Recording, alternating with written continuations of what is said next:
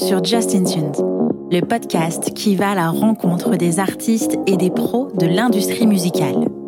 Ici, on parle de musique, de carrière, de galère, de créativité, de talent et de passion. Je suis Justine, fondatrice du podcast et chef de projet pour les entreprises culturelles et projets créatifs. Chaque semaine, je me mets au défi de pouvoir vous partager un max d'infos et d'inspiration pour propulser vos projets. Je vous laisse et je vous souhaite une bonne écoute. Hello Audrey. Hello Justine. Tu vas bien? Oui, merci, toi? Oui, ça va. Merci beaucoup d'être avec moi aujourd'hui pour enregistrer un, un, épisode de Justin Tune avec moi. Je suis ravie de te recevoir. Eh bien, merci à toi de m'inviter, surtout. Alors, invité, invité, tu as quand même fait une candidature spontanée pour venir papoter avec moi dans le podcast, et ça, c'est vraiment trop cool. Euh, ce qui me permet aussi de dire aux personnes qui veulent venir papoter avec moi, n'hésitez pas à me contacter sur Instagram comme Audrey l'a fait, parce que ça, c'est génial. Je suis trop contente. Oui, c'est vrai que j'avoue, euh, j'avais écouté plusieurs épisodes et je me suis dit que c'était hyper bien de faire un, un podcast sur les, les métiers de, de la musique. Yes. Et je me suis dit que peut-être s'il y avait un épisode sur le web, je voulais bien participer. Donc c'est vrai que j'ai spontanément proposé.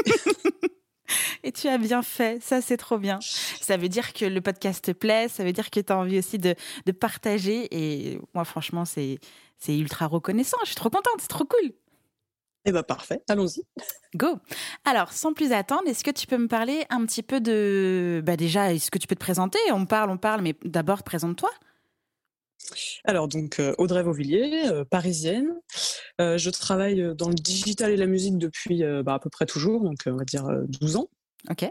actuellement, je suis responsable de la communication digitale d'un tourneur. Mmh Et auparavant, j'avais fait environ 10 ans en maison de disque. Alors, en tant que community manager, chef de projet digital, responsable web et un peu toutes les évolutions des, des noms de ces métiers attachés au digital donc voilà, j'ai vraiment toujours travaillé dans la musique okay. depuis le début de ma, ma carrière professionnelle. Ok. Est-ce que tu peux me parler un petit peu de, de, ton parcours? Par quoi tu as commencé? Comment tu t'es formé Tout ce que tu as fait un petit peu pour arriver comme ça aujourd'hui devant moi? Enfin, avec moi plutôt. Alors, euh, moi, j'avais toujours cette envie, en fait, euh, de bosser dans la musique. Mmh. Mais je ne savais pas vraiment par quelle porte y arriver. Okay. J'ai fait des études de, j'ai fait une, école de commerce, euh, des études vraiment marketing, commerce international et, et, des choses comme ça, mais il n'y avait pas à l'époque de cursus vraiment musique. Enfin, en tout cas, moi, j'ai pas réussi à en trouver à l'époque qui, qui marchait. Donc là, je parle d'une époque, on va dire jusqu'en 2007-2008 côté études. Ok. Il n'y avait pas vraiment de formation spécifique. Donc moi, à l'époque, je me suis dit, c'est pas possible de, de, toujours candidater à des stages sans pouvoir, entre guillemets, prouver que j'aimais euh, la musique, que j'étais Mmh motivée et tout. Et je me suis intéressée, en fait, c'était vraiment les balbutiements du web et tout. Donc, je me suis intéressée, en fait, euh, j'ai commencé à faire des petits sites à droite à gauche. À l'époque, c'était l'époque où MySpace était euh, en train de se développer. Donc, j'ai regardé okay. comment on faisait pour changer les codes sources, tout ça. J'ai commencé à me faire des contacts dans la musique, en fait, en, en refaisant des MySpace, euh, en faisant des petits sites sur des artistes ou des choses comme ça. Donc, je suis vraiment arrivée, on va dire, par la fenêtre. Okay. parce qu'au moment où les, où les maisons de disques, en fait, il y avait quelques sites que j'avais fait, euh, des sites de fans, hein, appelons-le euh, comme c'est.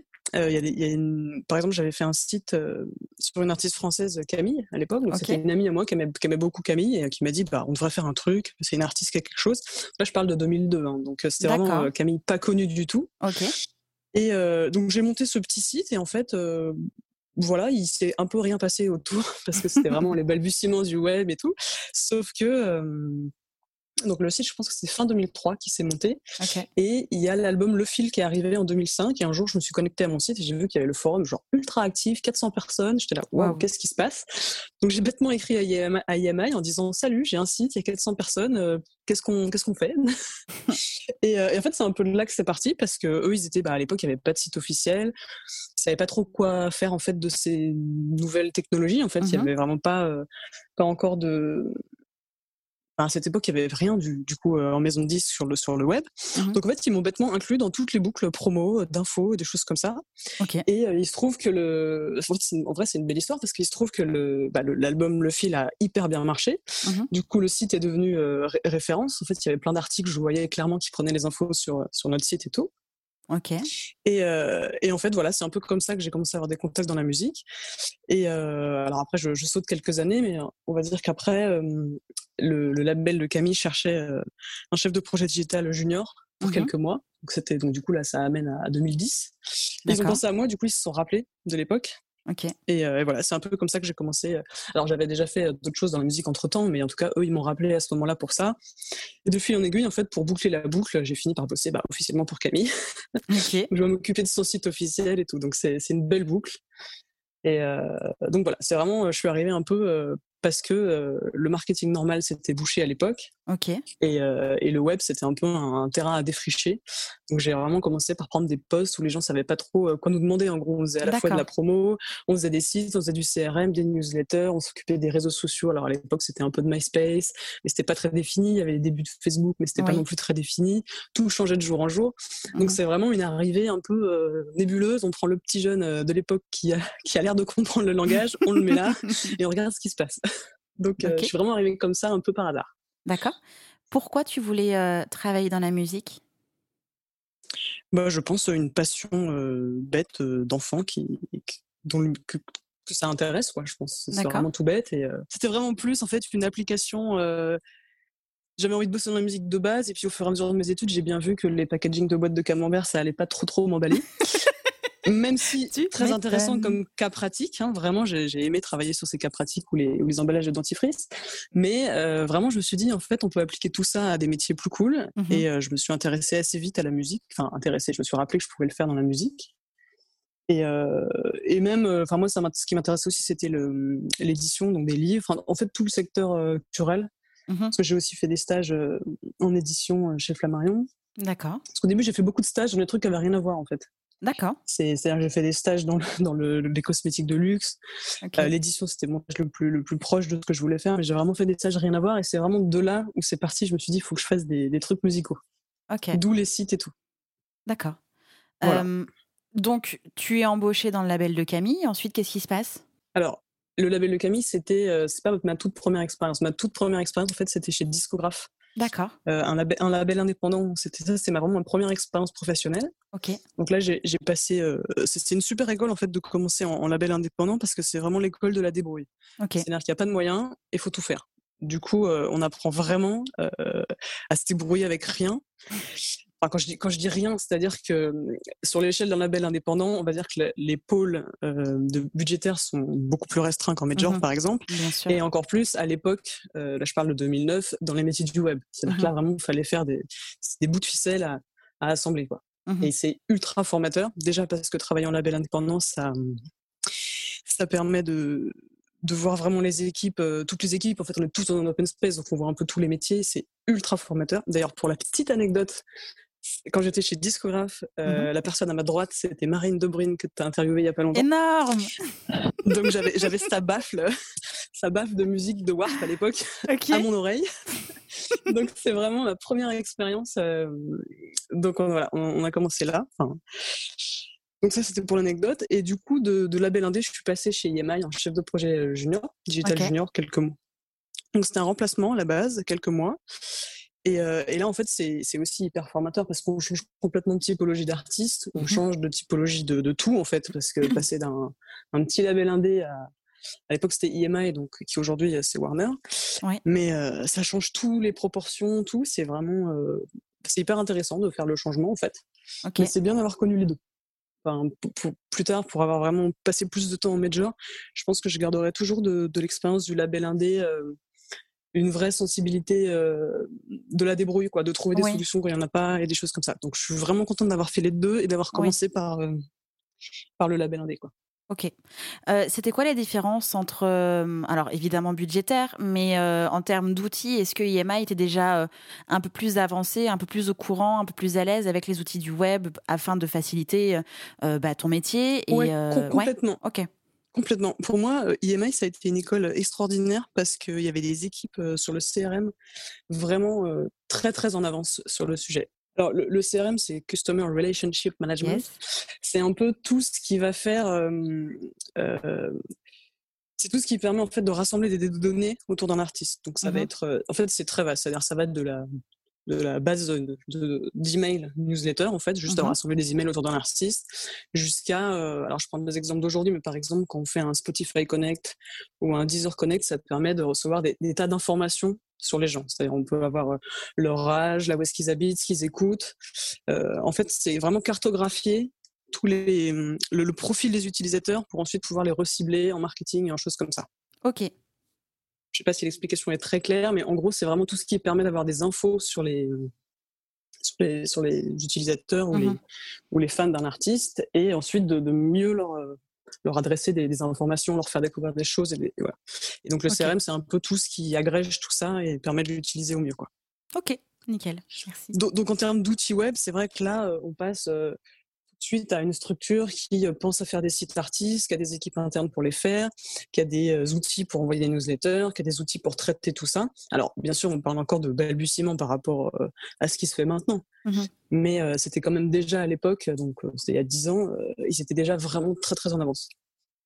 Donc ça a été une école extraordinaire pour, pour se familiariser avec tous les bons réflexes à avoir en fait par la suite et tous les mmh bons réflexes qu'en fait qu'on pu être appliqués en community management par la suite et des choses comme ça.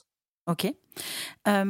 quelle est la différence entre chef de projet digital et community manager? Alors donc la, différence entre un chef de projet digital et un community manager, moi je dirais qu'en fait le community management c'est une partie euh, des fonctions d'un chef de projet digital. Lui, il faut, faut, le voir plutôt en fait comme un chef d'orchestre qui serait euh, au croisement en fait de tous les aspects digitaux nécessaires en fait au, lancement je prends d'un album par exemple. C'est-à-dire que euh, quand un album se lance il y a le chef de projet euh, qui a sa stratégie euh, marketing qui, qui, lui est vraiment le chef de projet global. Mhm. mais il y a toute une partie digitale. Et le fait d'avoir un chef de projet digital en fait ça permet de, de faciliter pour le coup la chaîne plus technique on va dire.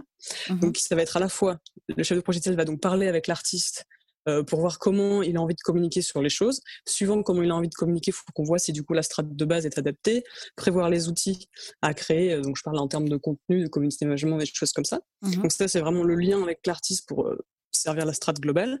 Et c'est aussi une personne, donc le chef de projet digital, qui va s'occuper de tous les autres aspects. Donc il va parler avec les équipes, par exemple, de mise en ligne de vidéos pour tout ce qui va être vérifier les métadonnées, les choses comme ça. Okay. Sachant qu'il y a des équipes dédiées qui le font. Hein. Là, c'est vraiment, je parle de, c'est une coordination. Hein. C'est pas lui qui fait tout ça encore que suivant les structures, il peut aussi tout faire. Mmh c'est un autre débat, mais voilà. Donc par exemple pour les mises en ligne de vidéos, après il y a le service commercial qui par exemple va avoir euh, des postes à faire, euh, des choses pour les plateformes, des trucs comme ça. Donc lui, il fait vraiment la coordination entre tous les aspects du digital. S'il y a besoin de euh, créer un site, animer un site, tout ça, c'est lui qui va chercher les développeurs et tout. S'il y a besoin de développer des opérations spéciales, des trucs un peu cool et tout, bah, c'est lui qui va chercher les idées, les prestataires et tout. Donc c'est vraiment une espèce de coordination de tous les aspects possibles du digital. un, petit chef d'orchestre en gros de la partie digitale bien sûr, qui travaille main dans la main avec le chef de projet normal et bien sûr avec l'artiste. D'accord. Comment tu t'es formé à tout ça? Alors, j'ai bien compris sur le terrain, mais est-ce que tu as, suivi des formations? Google était ton meilleur ami pour la vie euh, Comment tu as fait? Alors, euh, disons que j'ai eu la chance euh, de faire partie de vraiment de la génération qui arrivait pile au moment où tous ces outils-là se développaient. Mmh Donc, j'ai pas eu, en fait, c'est pas comme si j'arrivais aujourd'hui en me disant waouh, j'ai tout un monde à apprendre. Donc, euh, déjà, ça facilite grandement. Mmh Ensuite, c'est vrai que Google a été mon, mon meilleur ami. Et en fait, j'ai pas souvent mené des projets seul. C'est-à-dire que j'ai toujours trouvé des, des amis euh, motivés pour découvrir des choses aussi. Donc on a, donc moi j'ai beaucoup de projets que j'ai montés à l'époque. Même quand je parle de, de sites de fans que j'avais fait, on était toujours deux, par exemple. Euh, soit quelqu'un de plus calé en code, soit quelqu'un de plus calé euh, sur l'artiste en question. Mmh mais, mais en fait, ça nourrit vachement de, de s'entourer et d'apprendre des choses. même si c'est des recherches Google, c'est bien de le faire à plusieurs, quoi. Oui. Donc, donc ouais. En fait, donc pour la partie un peu euh, commencer là-dedans, euh, j'ai regardé un peu comment on codait. Mmh pour MySpace, refaire les MySpace, et ben en fait j'ai fait CTRL U, ce qui permet d'afficher le, le, code source et j'ai imprimé. Mmh et j'ai lu des lignes de code. Je ne, sais, je ne parle pas vraiment de code, mais en fait, euh, des fois il suffit de comprendre qu'il y a une liste qui s'ouvre, donc il y a une balise qui se ferme, et il faut regarder un peu comment ça marche. Mmh donc ouais, je me souviens de l'époque où vraiment j'imprimais des, des, dizaines de pages de code de MySpace. Wow, ok. Donc c'est vraiment euh, la débrouille. Et en fait après c'est suivant tu vois. On me dit euh, est-ce que tu sais euh, monter une newsletter? Et ben en fait je dis oui. Et mmh je passe deux jours à deux jours et deux nuits à, regarder tous les outils possibles pour savoir le faire quoi. ok. Donc c'est un peu de bluff beaucoup de recherche et surtout beaucoup beaucoup beaucoup de temps. C'est ça. Et même encore maintenant souvent quand, quand, on me demande si je sais faire un truc parfois je dis oui c'est juste que je sais que je, vais avoir la capacité de de trouver les, les, moyens de le faire très rapidement quoi. Mmh j'ai à peu près ce, ce, même fonctionnement. Et, et à chaque fois, je suis là, mais pourquoi j'ai dit oui quand je vois tout le temps que j'y passe? Mais je trouve ça tellement passionnant de farfouiller, de me taper la tête contre le truc, genre mais elle est où ma solution, elle est où ma... Je sais qu'il y a une solution, je vais la trouver, mais certes, je, passe du temps, mais après, mais quelle victoire de savoir faire cette nouvelle chose ou d'avoir réussi à accomplir cette mission, quoi. Je trouve ça extraordinaire. Et puis c'est beaucoup plus motivant en fait de chercher quelque chose de précis quand on en a besoin, plutôt que d'apprendre des tas de trucs où on ne mmh sait pas quand est-ce que ça va sortir, parce que du coup on, on les intègre sans les intégrer en fait. C'est ça. Donc, euh, donc moi j'aime beaucoup euh, les cas pratiques et trouver des solutions euh, rapidement. Encore une fois, il y a dix ans, on avait quand même plus de temps que maintenant. Il y avait moins de, il y avait moins d'outils, moins de réseaux sociaux, moins de pression parce qu'en fait, il a quand même l'intérêt aussi pour ces pour ces nouvelles façons de communiquer s'est développé avec le temps. Mmh donc à l'époque, c'était toujours, c'était très secondaire en fait tout ça. Donc là, alors c'est genre le, le, premier truc qu'on nous demande de faire, mais à l'époque, c'était genre bon bah et si on a le temps, on fera ça. Donc ça permet aussi, moi j'ai vraiment eu cette chance, ça permettait de prendre plus de temps à l'époque et après, euh, bah, c'est des années d'expérience qui. Et puis c'est beaucoup de rencontres en fait dans, dans tous ces, dans toutes les entreprises par lesquelles je suis passée. Il y a eu beaucoup de gens de rencontres. J'ai fait des services différents aussi. Ça c'est parce que du coup je, me suis arrêtée en Suisse pendant mon parcours, mais j'ai travaillé dans, à d'autres postes en fait. Mmh par exemple, chez IMI, j'ai travaillé à l'achat d'espace publicitaire. Donc, euh, tout média, pour le coup, rien à voir, mais c'était vraiment une histoire de rester dans la place euh, en comment gauche. ça consiste? L'achat d'espace tout média, bah c'est-à-dire qu'on a un budget publicitaire et on, va voir si on peut faire des campagnes euh, d'affichage dans le métro, des campagnes télé, des choses comme ça. Quoi. D'accord. Donc, donc rien à voir avec le web pour le coup. Mais le fait justement de. Là, là, c'est vrai que pour ce poste, c'est vrai que mon, diplôme d'école de commerce m'a servi. Euh, là, pour le coup, euh, c'était plus pratique, mais ça me permettait surtout, moi, de rester dans l'histoire. Et c'était le début des, des campagnes euh, Google, des choses comme ça, quoi. D'accord. Donc, ça, ça permettait aussi de, de tester d'autres choses qui m'ont servi par la suite, parce que maintenant, je, par exemple, dans mon métier actuel, je fais beaucoup de campagnes moi-même sur les réseaux sociaux et des choses comme ça. Mhm. Donc, le fait d'avoir vu plusieurs posts en maison de disque aussi, c'est pas mal, quoi. Ok. Sur tes premiers mois chez EMI, qu'est-ce qui t'a marqué euh, dans ton métier? Qu'est-ce que, ouais, comment est-ce que tu as eu peur, je sais pas, de communiquer sur les, les nouveaux réseaux sociaux des, des artistes? Euh, Voilà, dans quel état d'esprit t'étais? Est-ce que tu avais peur ou pas? J'ai une anecdote sur ce sur ce tout premier poste. Mmh. À, l'époque, quand je suis arrivée chez EMI, il y avait, je m'occupais du catalogue Hostile Records, quand je dis je m'occupais du catalogue, euh, on s'entend, hein, c'était pour la partie web, mhm. promo et outils. il y avait d'autres gens euh, vraiment chez Austin Records. Et euh, un des premiers trucs qu'on m'a demandé, c'était de faire la mise à jour du site de déco. Et, là, on m'a dit attention, il y a un langage particulier. et là, j'avoue, je me suis vraiment trouvée dans la problématique de, devoir apprendre. Je me souviens plus ce que c'était comme mot, mais c'était, on m'avait dit langage forain. Et j'avais dû chercher un petit peu sur d'anciens posts ces trucs pour comprendre ce que ça voulait dire. Et effectivement, il y avait un langage particulier à l'époque je pense toujours dans, cette cible. Ouais. Euh, voilà. Et ça, ça m'avait beaucoup marqué parce que je me suis dit, ah ouais, donc du coup, c'est vraiment une autre typologie d'artiste. Moi, j'arrivais de discographe où c'était en c'est Julia Stone, euh, uh-huh. General Electric, des choses euh, un peu différentes, quoi. Oui. Et là, j'arrive, Hostile Records, cette gecko, vas-y, parle forain. Je là, ça, voilà, ça c'était ma première entrée. Je me suis dit, bon, ok. voilà, non, mais par contre, ça m'a fait tout de suite comprendre qu'en fait, ben, tout ce qu'allait être communication sur le web et tout, il fallait que ce soit vraiment adapté, à l'artiste, à son mmh langage, à sa communauté et tout. Donc ça, ça a été le premier exemple, ce qui m'a permis de savoir que je travaillais pour des artistes euh, dont je maîtrisais pas euh, ni de la musique, ni... Euh, enfin, c'était quand même une typologie particulière là. Mmh et, je le dis, c'est on, ne peut pas être spécialiste de, tous les genres de musique. et c'est pour ça qu'après, j'ai quand même plus fait du des catalogues plus, plus chansons françaises, quoi. D'accord. Et on est quand même plus efficace, mais même si c'est aussi très challengeant de travailler pour des artistes dont on connaît pas vraiment l'univers, et ça m'est arrivé d'avoir des super expériences dans la matière, euh, c'est quand même plus simple quand on connaît tous les codes au départ. Bien sûr, bah, parce que tu es identifié à la cible, donc du coup, tu, tu écris ce que tu aurais aimé entendre, lire, toi, en tant que spectatrice ou auditrice. C'est sûr. Ouais, complètement. Ça, c'est vraiment pour la partie, on va dire, euh, plus CM et tout. Mmh Après, pour ce qui va être d'autres aspects du digital, c'est parfois très intéressant aussi de, découvrir d'autres univers. Mmh Mais ça demande plus d'implication. Bien sûr. Du coup, tu es resté combien de temps chez EMI Alors, je suis restée. Euh, j'ai fait une première série ouais, de 9 mois et après, je suis mmh restée 2 ans. Ok, d'accord. Je suis revenue, ouais. J'ai eh oui. fait plusieurs passages. En fait, en vrai, ça s'est hyper bien passé avec l'équipe, mais il n'y avait pas vraiment de poste. Euh, post dispo donc euh, il y a eu une, petite période où j'ai fait d'autres expériences en fait je suis partie d'IMI je suis allée chez Believe quelques mois et là pareil hyper bonne expérience parce que Believe, c'est un distributeur digital. Et moi, je travaillais sur la partie community management et alors ils appelaient ça YouTube stratégiste. D'accord. Et c'était absolument. et c'est là qu'on voit que c'est hyper intéressant aussi donc de changer régulièrement d'entreprise parce que à l'époque, il y avait la problématique en major de Vevo. Donc Vevo, pour expliquer, c'est un. À l'époque, c'était vraiment différencié de YouTube, mais c'était par là que passaient en fait les, les tous les clips des artistes, mais on n'avait pas vraiment la main dessus. C'était un système de back-office un peu complexe, voilà, ce qui, a beaucoup changé maintenant. Hein. Maintenant, les, ça existe toujours, mais le grand public ne voit plus la différence. Et surtout, c'est complètement, enfin, c'est complètement, non, je vais pas dire ça. Si, j'ai des camarades qui m'écoutent, ils vont rigoler.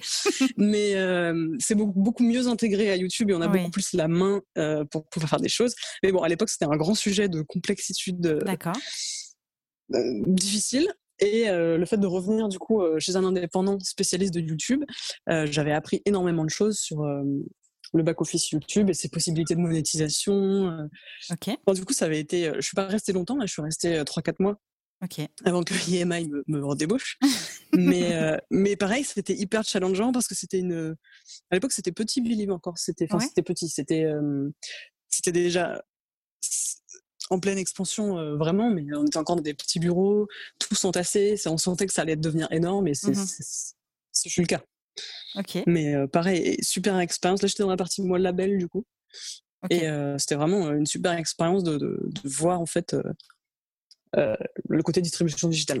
Est-ce que tu peux donner quelques conseils justement pour, euh, non pas pour créer sa chaîne YouTube, mais voilà, les éléments indispensables euh, pour bien optimiser une chaîne YouTube, qu'est-ce qu'on doit mettre, comment, comment est-ce qu'on la nourrit, parce que c'est un réseau social comme un autre, avec ses fonctionnements et c'est une plateforme particulière.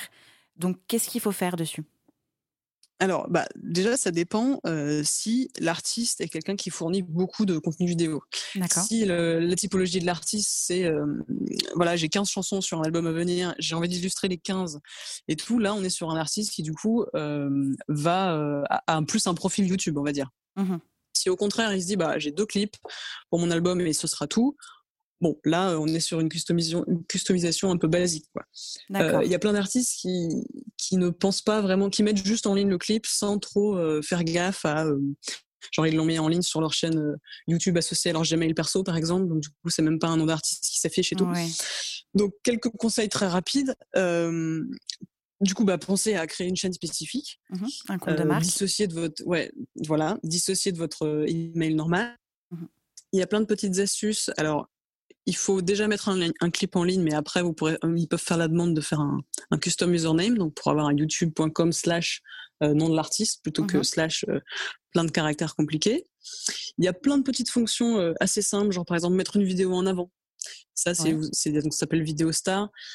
Ce qui permet en fait quand on arrive sur la, home de la chaîne YouTube d'avoir le, par exemple le dernier clip mis en avant et en dessous vous pouvez mettre des blocs de playlist. Donc si vous avez deux ou trois clips, vous pouvez par exemple mettre les clips officiels. Euh, ensuite, vous pouvez playlister même des, des, vidéos qui ne sont pas euh, sur la chaîne. Je dis vous comme si je parlais du coup euh, directement. C'est parfait, vas-y, continue. Mais euh, donc ouais. Après donc il y a, y a, tout un tout un des possibilités d'éditorialisation par exemple, créer des playlists s'il y a des interviews ou des choses comme ça. Euh, donc sur d'autres chaînes vous pouvez les playlister, mm-hmm. ce qui fait que quelqu'un arrive sur la home de la chaîne, il voit votre clip mis en avant, il voit euh, les vidéos officielles, puis en dessous ou, dessus hein, comme vous voulez, vous mettez comme vous voulez. il peut y avoir donc des playlists d'interviews, de choses comme ça. Et il y a aussi maintenant un onglet communauté qui mmh permet de, de, faire des posts en fait, euh, donc, de poster des images, des infos. Euh, donc voilà, donc ça c'est toujours utile à, à utiliser parce qu'en fait ça ne se voit pas sur la version euh, desktop, c'est pas vraiment mis en avant, mais par exemple sur l'appli, euh, souvent, quand on arrive, on voit les posts des artistes plutôt que, plutôt que les vidéos, pour le coup. Ce qui d'ailleurs peut être un peu chiant parfois quand on veut juste voir les clips. Ouais. Mais, euh, mais il y a le paramètre dans l'appli qui permet d'afficher plutôt les, les, vidéos. Ok. Mais voilà, donc déjà juste vraiment la base, hein, euh, le custom username, la vidéo star, quelques playlists, ça permet déjà de, de cleaner un peu la chaîne YouTube. Mmh ok. Voilà. Euh, à l'intérieur de, de, YouTube, quand on met une, une vidéo en ligne, euh, donc évidemment, il y a un titre à mettre, il y a une description. Est-ce qu'il y a des codes? Est-ce qu'il y a des choses à faire attention? Pour optimiser la, la description, il y, a, il y, a, plusieurs écoles, mais donc, quand j'ai plusieurs écoles, c'est ceux qui aiment bien mettre des tartines et ceux qui vont euh, à l'essentiel. Donc, déjà, il faut savoir qu'en fait, c'est souvent les trois premières lignes que voit en premier l'utilisateur, parce que sinon, il faut développer, enfin, faut mettre voir plus. Mmh donc le but sera d'optimiser ces trois premières lignes, donc de mettre l'info la, plus intéressante en avant. Donc au moment de la sortie du clip, ça peut être un lien d'achat ou des coups vers le single. Si, si par la suite il y a un concert qui arrive, vous pouvez toujours updater la description pour mettre ce concert en avant, par mmh exemple. Donc ça, c'était la première ligne qui apparaît. Ok. Et ensuite, pour tout ce qui est référencement, donc évidemment, de plus en plus, il y en a qui mettent les paroles de la chanson. Ouais. Évidemment, tous les crédits associés au clip. Après, il y a aussi le jeu des mots-clés qui sert dans les, dans les descriptions. Ouais. Euh, donc voilà. Euh, on, peut, mettre de plus en plus de textes de ce que j'ai vu euh, dernièrement. Mmh donc ça permet vraiment de mettre tous les crédits, les paroles, tous les liens d'achat. C'est bien aussi si les gens ils, savent, ils peuvent vous retrouver ailleurs, donc mettre les, les liens des réseaux sociaux ou le lien d'un site web qui rassemble tout mmh ça. Ça c'est alors ça c'est j'en profite pour faire une parenthèse sur un conseil euh, global et général que je répète tout le temps en web, c'est que euh, c'est bien si euh, par n'importe quel point d'entrée de la personne, peu importe par où il arrive sur votre contenu, que ce soit un clip, une chanson, un truc, qui puisse rebondir pour aller voir autre chose. Oui. ok. et donc quand je dis ça, c'est par exemple si, si on est sur une page Facebook et qu'on met deux heures à trouver un lien d'achat ou un lien d'écoute d'album ou savoir même qu'il y a un album qui est sorti, c'est pas bon. Il vaut mieux mettre l'info partout dans les à propos, les tous les, tous les champs que c'est possible. En, souvent, on pense pas, par exemple, dans la légende de la photo de profil, la légende de la photo de couverture. Mmh Il vaut mieux mettre des liens de redirection vers, euh, à minima, un site web qui aurait toutes ces infos. Mais euh, c'est vraiment important que, quel que soit le point d'entrée, la personne puisse avoir un, rebond possible dans l'univers de l'artiste. Ok.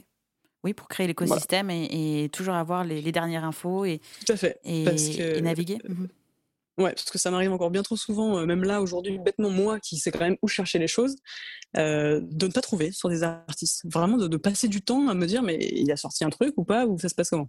Mmh donc, donc en 2020, ça arrive toujours. Ok. Après ton, ton poste chez Believe, tu es retourné chez EMI.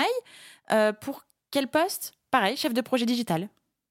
Ouais, chef de projet digital et euh, voilà. Sauf que là, par contre, j'étais euh, plus junior. Et euh, donc là, c'était un, truc plus plus vaste. Hein. Je m'occupais des stratégies de lancement d'album. Alors, je faisais mhm. la promotion web aussi, donc attaché de presse. D'accord. Le community management des réseaux artistes et labels. Je m'occupais de la gestion du coup des sites artistes, la création de contenu aussi, photos, vidéos, visuels en tout genre. Et là, c'était plus pour le catalogue du coup. alors, c'était à l'époque, c'était label Virgin de label donc plus chansons françaises. Donc, euh, bah, du coup, Camille, mmh Raphaël, euh, plein de choses comme ça. Euh, j'ai croisé la route aussi à l'époque de M. Pokora, du, spectacle musical Robin des Bois. donc plein de typologies d'artistes différentes, mais extrêmement intéressant. voilà, donc j'ai fait ça deux ans et après j'ai été faire pareil chez Sony, chez Columbia. Donc là c'est ma plus grande expérience, je suis restée quasiment six ans et, et c'est là où on va dire où j'ai les expériences les plus marquantes euh, en termes de, de suivi d'artistes sur la durée. Parce qu'en fait, euh, rester euh, plus de deux ans dans une même structure permet en fait de travailler sur plusieurs albums d'un même artiste. Et ça, c'est quelque chose d'assez assez génial parce qu'il y a un vrai suivi en fait. Mmh Et du coup, toute la confiance qui a mis du temps à s'installer, parce que c'est qu'il y a des artistes, c'est immédiat et d'autres, ça met plus de temps. Ça permet vraiment de, de capitaliser dessus. Ok. J'aimerais revenir juste sur la notion promo web. Tu as fait la référence avec attaché presse. On est d'accord que promo web, c'est attaché presse web. Tu t'occupes pas de la presse papier. Oui, tout à fait, pardon. C'est le métier d'attaché de presse appliqué aux médias euh, web. Euh, ce que j'ai fait en fait pendant toute ma carrière en parallèle du, du reste, mhm. sauf euh, chez Sony, en fait, je l'ai fait que deux ans. Parce qu'après, c'est devenu, en fait, bah, les, gens ont vu que c'était, enfin les gens, pardon, le, métier a compris que c'était un, un, média qui était devenu aussi important que les autres et qu'il fallait vraiment des gens qui avaient, bah, il fallait un, temps plein, quoi, pour, pour faire la promo, parce qu'en fait, la promo web, il, fut un temps, on parlait qu'à des petits blogs, mmh on parlait d'aller faire trois sessions acoustiques et deux interviews.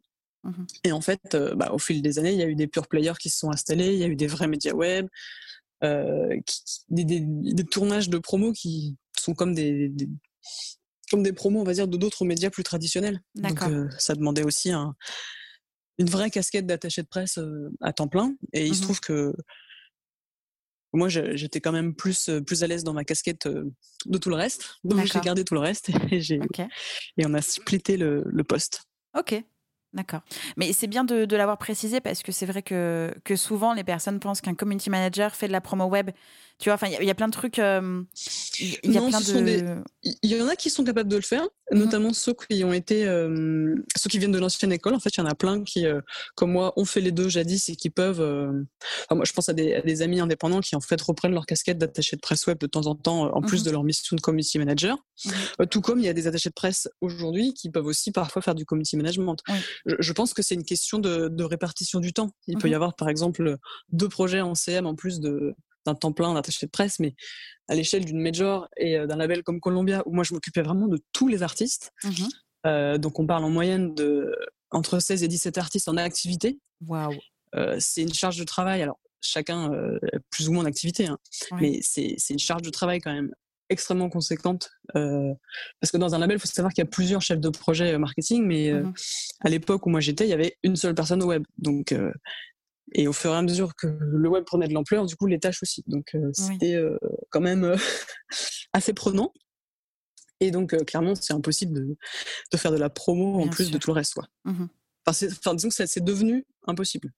Et il fut mmh un temps où c'était gérable. Ok. 17 artistes actifs? Bah, C'est souvent le cas. Après, quand je dis actifs, c'est-à-dire qu'ils ont Ouais, qui ont une mmh actualité, euh, alors plus ou moins, il y en a qui peuvent être genre par exemple en début de tournée, d'autres qui sortent un album, d'autres qui sortent un single. Donc c'est des degrés d'activité différents et suivant le, on va dire le, niveau de, de l'artiste. Euh, en fait, on peut les classifier par euh, les besoins de l'artiste et le niveau. Pas, enfin, quand je dis niveau, c'est vraiment juste l'envergure de l'artiste. D'accord. Il y a des sorties qui demandent plus de travail que d'autres, si je puis mmh dire, même si l'investissement humain est le même. Ok. Comment est-ce que tout ça s'orchestre euh, Parce que donc, euh, tu as plusieurs interlocuteurs au sein même de l'entreprise, interlocuteur équipe artistique, avec l'artiste aussi et sans doute son manager, euh, ses collaborateurs, on va dire proches. Et tu as aussi donc tes outils digitaux à orchestrer. Comment, comment est-ce que tu t'organises pour éviter déjà d'être solo, pour rester efficace, pour avoir toutes les infos, une charge mentale qui n'est pas près, pas trop proche du burn-out? Comment ça fonctionne tout ça? Alors du coup, en fait, ça dépend vraiment de la, de la typologie de chaque artiste. Il n'y a pas de modèle idéal. Donc mhm. le point de départ, c'est la stratégie du label. Ok. Euh, on va dire un album sort, il y a euh, le label qui euh, réfléchit à une stratégie globale. D'accord. Et ensuite, on, on voit comment elle se décline dans les autres pôles, on va dire. D'accord. évidemment, la stratégie digitale découle de la stratégie globale. Donc il y a un, point de départ qui est réfléchi, donc tous ensemble en équipe, et ensuite, enfin ensuite, il n'y a pas de, ça peut être pendant ou avant, mais et ensuite pour la partie euh, digitale, mmh le chef de projet digital, enfin en l'occurrence moi à l'époque, euh, j'allais parler plus spécifiquement aux équipes de l'artiste sur, euh, par exemple, voilà, on a décidé tous ensemble, le on incluant l'équipe, hein, l'équipe de l'artiste, je veux dire, de faire comme ça. du coup, sur le web, ça peut se traduire de telle façon euh, et on avançait ensemble là-dessus. D'accord. Donc soit c'était, soit on parle en fait à l'artiste en direct, soit on parle au management. Ça dépend vraiment des typologies. Euh, moi j'ai eu un peu tout. Ouais, en fait c'est vraiment euh, du cas par cas tout le temps. Laurent Voulzy par exemple, ça paraît pas forcément simple de, de l'amener sur les réseaux. Mais euh, je me souviens qu'à l'époque, il y avait des, des, idées qu'il avait carrément euh, bottées, en fait, entre guillemets. Euh, quand j'étais arrivée chez, alors ça c'est pas du tout une idée à moi, hein, c'était déjà en cours quand je suis arrivée, mais euh, quand je suis arrivée chez Sony, en fait, lui, il aimait bien écrire des mmh cartes postales. Donc en fait, il faisait des cartes postales à ses, à ses, à ses communautés, mais euh, numériques. Du coup, il envoyait une photo, un texte, et euh, on faisait, donc j'ai repris le truc après, on faisait une, une cyber carte postale, quoi. Énorme, ok. Et en fait, lui, ça le bottait, quoi. Et par la suite, en fait, euh, on a fait quelques OP. Euh, par exemple, je me souviens d'un d'un lancement d'album euh, sur le Belém à Saint-Malo. Et donc, il avait fait un Facebook Live, il était ravi. Et du coup, bah là, ce week-end-là, par exemple, il avait envie de poster des trucs. On, on avait posté des photos, des petits messages, des choses. Donc, c'est ça, c'est des trucs très ponctuels où on mmh peut intéresser en fait les artistes, on va dire, de tout âge. Juste qu'en fait, ils n'y ont pas forcément réfléchi avant et si on les si on leur montre concrètement l'intérêt que ça peut avoir et surtout euh, le côté fun qu'ils peuvent en tirer, mmh ça ça peut les y intéresser. Un exemple que j'ai envie de citer en fait aussi c'est euh, Patrick Bruel. D'accord.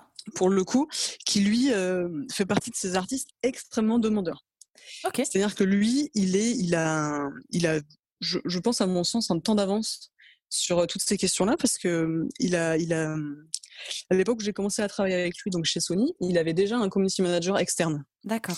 Donc, euh, on va dire dédié à lui, mais parce qu'il a un parcours euh, pas très bref, donc du coup, il est acteur. Enfin, il a plein de, domaines autres que la musique. Mmh donc, il avait déjà un community manager externe. Ce qui, là, pour le coup, facilite extrêmement euh, le travail d'un community manager comme moi.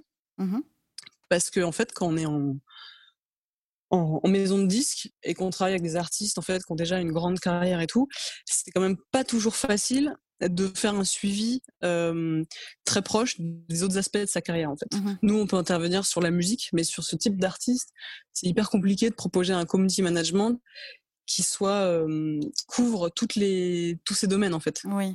C'est-à-dire que c'est pas de notre ressort, alors qu'il faut en fait. Sûr.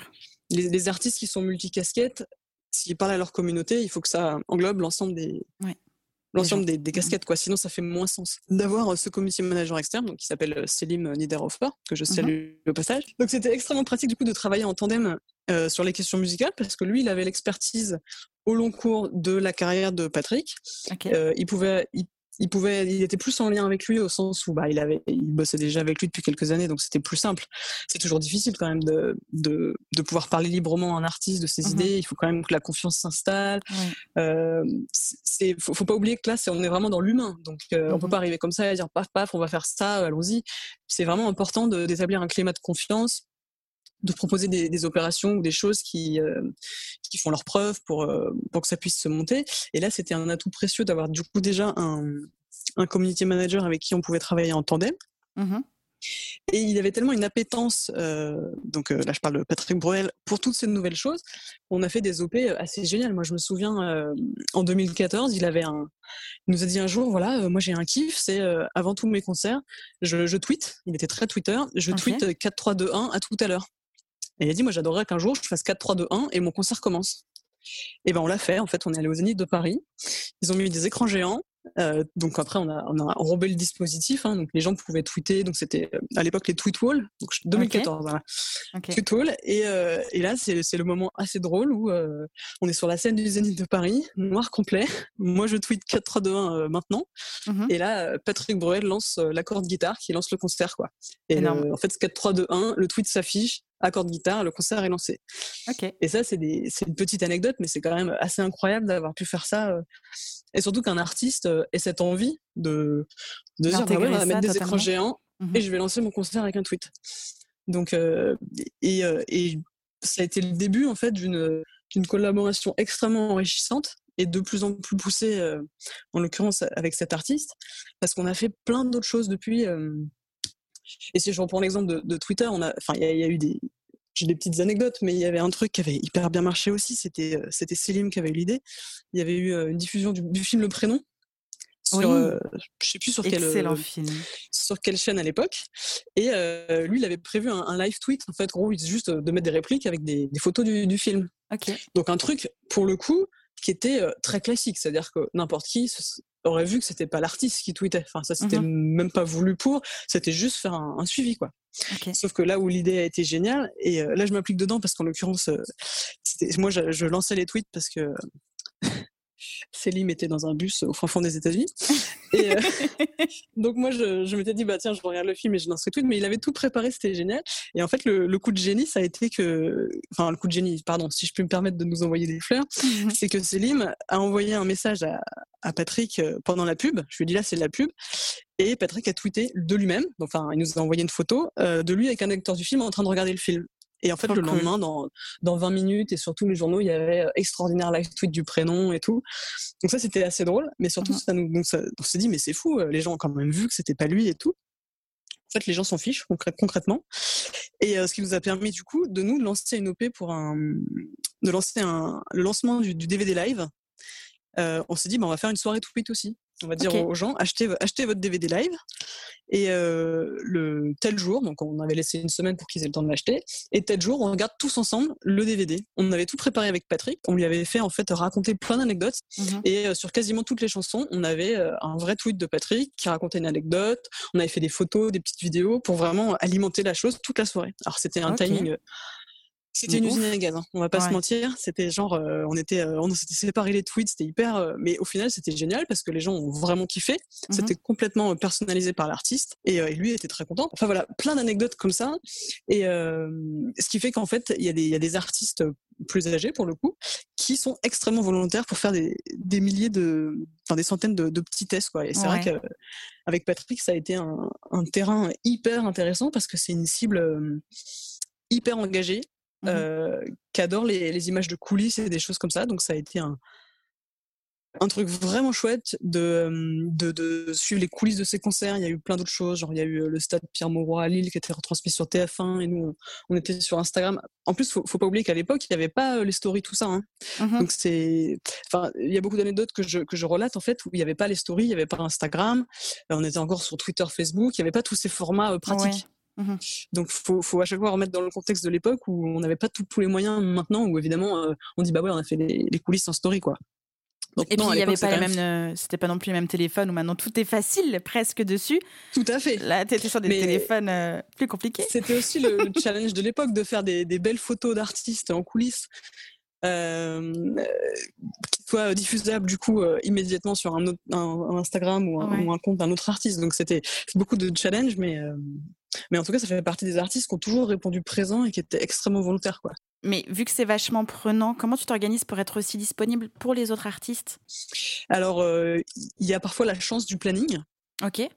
C'est-à-dire qu'ils sont pas on n'a souvent pas un, Patrick Bourrel en même temps qu'une grosse sortie euh, parallèle. quoi. D'accord. Euh, voilà, ça peut arriver. et là, l'avantage, c'est qu'il y avait du coup quelqu'un en plus. Moi, j'étais vraiment là ponctuellement sur les grosses opérations. Ouais, ok. Ça, c'est une aide indéniable. Après, pour les artistes qui n'ont pas de CM externe, beaucoup, euh, bah, c'est prenant. Mmh Alors, parfois, euh, on a l'impression que quand on dit qu'un artiste a un community manager, les, fans peuvent avoir l'impression qu'on enlève quelque chose, genre, ah, mmh c'est pas lui qui poste, des choses comme ça. Et, moi, je pense que le, le community manager, il faut pas vraiment le voir comme ça. Parce que même si un artiste en a un, qu'il soit euh, euh, officialisé ou non. Il faut plus le voir comme une aide de l'artiste. Je pense que la plupart des gens se doutent qu'un artiste d'envergure n'a pas forcément le temps de tout mmh gérer lui-même. Donc il y a vraiment plusieurs écoles là-dessus. Il y a ceux qui mettent ostensiblement qu'un message est posté par team machin, et ceux qui en fait le précisent pas vraiment parce qu'en fait ça coule de source. Je prends l'exemple Julien Doré, pour qui j'ai travaillé chez Sony. Donc c'est un artiste en fait qui que tout le monde connaît hein, aujourd'hui. Moi, je suis rentrée dans l'histoire au moment de la sortie de, Love. L'album de Love, c'était son troisième, et c'est euh, celui avec la, tête de lion sur la couverture. Mais donc voilà, moi, je suis arrivée dans l'histoire pour Love, et j'ai quitté l'histoire, donc du coup, après, vous et moi. Donc j'ai vraiment fait un, gros cycle de euh, Love, Love Studio, enfin Love euh, Piano, le Love Live, l'album E, l'album E Live et l'album Vous et moi. Ok. Donc on, parle de cinq ans pour le coup vraiment enfin, en gros, la moitié de ma carrière professionnelle et la moitié à peu près de sa carrière aussi pour lui. Euh, euh, j'étais dans les dans l'entourage digital. D'accord. Et là, typiquement, c'est c'est un artiste duquel on pourrait dire il n'a pas de community manager mmh parce que c'est vrai. C'est un artiste extrêmement euh, ouvert et intelligent par rapport au réseau. Mmh quand je dis ouvert, c'est même complètement impliqué. Euh, qui a une envie euh, incroyable de, de, les faire vivre, qui pense à sa communauté tout le temps, mmh qui est vraiment, euh, c'est pas du tout quelqu'un à qui on va arracher un poste. Au contraire, c'est, il va être très demandeur et tout. Mmh et donc en ça, pour moi, ce genre d'artiste, on peut on peut pas dire comme d'autres, ils ont un community manager. Ça n'a pas de sens parce que le grand public pense du coup que les idées ne viennent pas d'eux. Donc là, je pense qu'il faut vraiment le, voir plus comme un, comme un tandem. C'est-à-dire que l'artiste est là, a ses envies, ses idées. Et du coup, là, le, rôle de, personnes comme moi, ça va être comment euh, mettre en place ces idées et faciliter tout le processus. C'est vraiment organiser les contenus. Genre, on sait qu'on va avoir 15 trucs à poster, ça va être proposer une organisation, préparer tout, assurer le suivi. Par exemple, on sait qu'on va avoir euh, une précommande à poster, une relance et tout. Euh, faire en sorte qu'en fait l'artiste n'est pas forcément à y penser, mmh mais que nous on soit là pour assurer le suivi des posts, l'optimisation, vraiment faciliter le truc, mais l'âme de l'artiste est là dans, à chaque moment, en fait, si je peux dire. Mmh Et c'est aussi, parfois, emmener plus loin les idées initiales.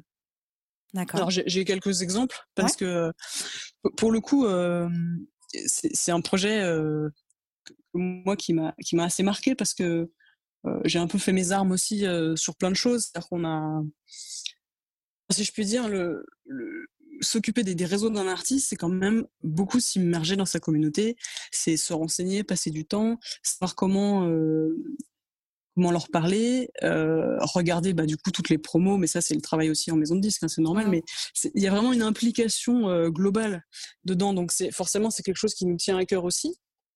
Et, euh, et, et, je sais qu'avec l'évolution des réseaux, en l'occurrence Julien, il a, il a beaucoup observé avant de, de prendre rêne vraiment, et c'est quelque chose qui est, qui est super parce qu'à partir du moment où après une phase d'observation, l'artiste prend les rênes et se débrouille, c'est hyper gratifiant aussi pour, pour le CM. Ça veut dire que quelque part, il y a eu un...